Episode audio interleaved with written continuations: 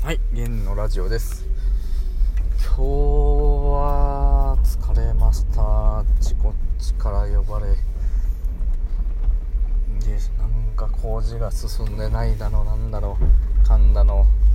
なんか実は仕様変わりましたとか、すごい。なかなか今日はハッスルした日でした。で何やってるかわからんよぐらいもう意味が分からなかったですね。メモしていっても次から次へと出てくるんでもう優先順位決めてる間にもう1時間経ちってもうこれ行動してる方が早いぞみたいな。うん何やってるか分からん。本当に。おもろすぎる。まあそんな中でもうそうなってしまったらもう思いついたままに行動するしかないのかなと。もう優先順位を決めてるその決めてる時間だけでどんどこどんどこ時間が経っていくんで。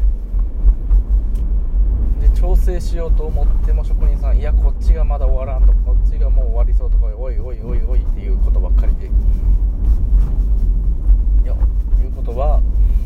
世の中思った通りにはいかないということがもうよく分かりましたっていう諦めの境地ですね。まあ、思った通りにいかないんだったらせめて自分の行動だけは思った通りしようかなということで、まあ、最後の最後の、まあ、6時過ぎになっても、えー、最後のお客様の、えー、アポ取りを忘れずもうダメ押しでもう5軒回ってみようみたいな。そう。常に新規巡回というかそういうものはもう心がけててもう6時過ぎてこれもう巡回良くない時間になってきたなとなってもルーティンは忘れずやるという。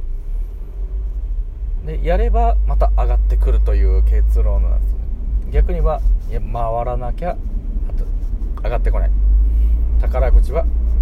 買わなきゃ当たらないという。あもうこれに尽きるなと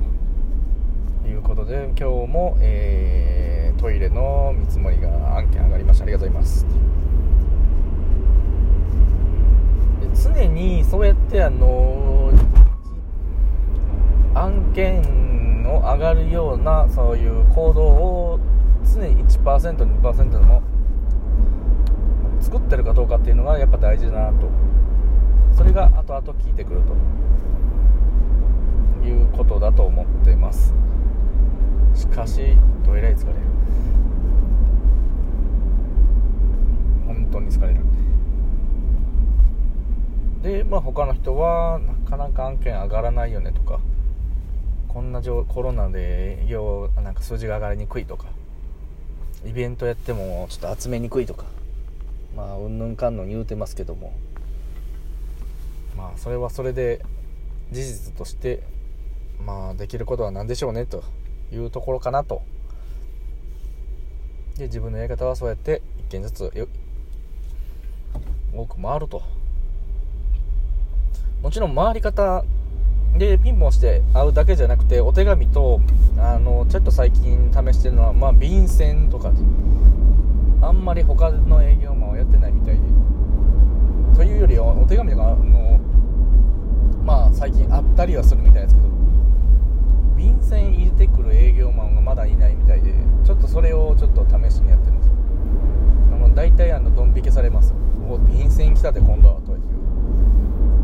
今まで手紙だとね。次何が来るんだろうなって思われるかなっていうぐらい。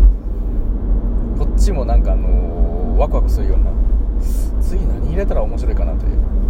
ネタのを考えてるような状況です。やっぱそういうなんかネタ作りっていうのは結構面白いかなと。あとお客さんがなんかそれで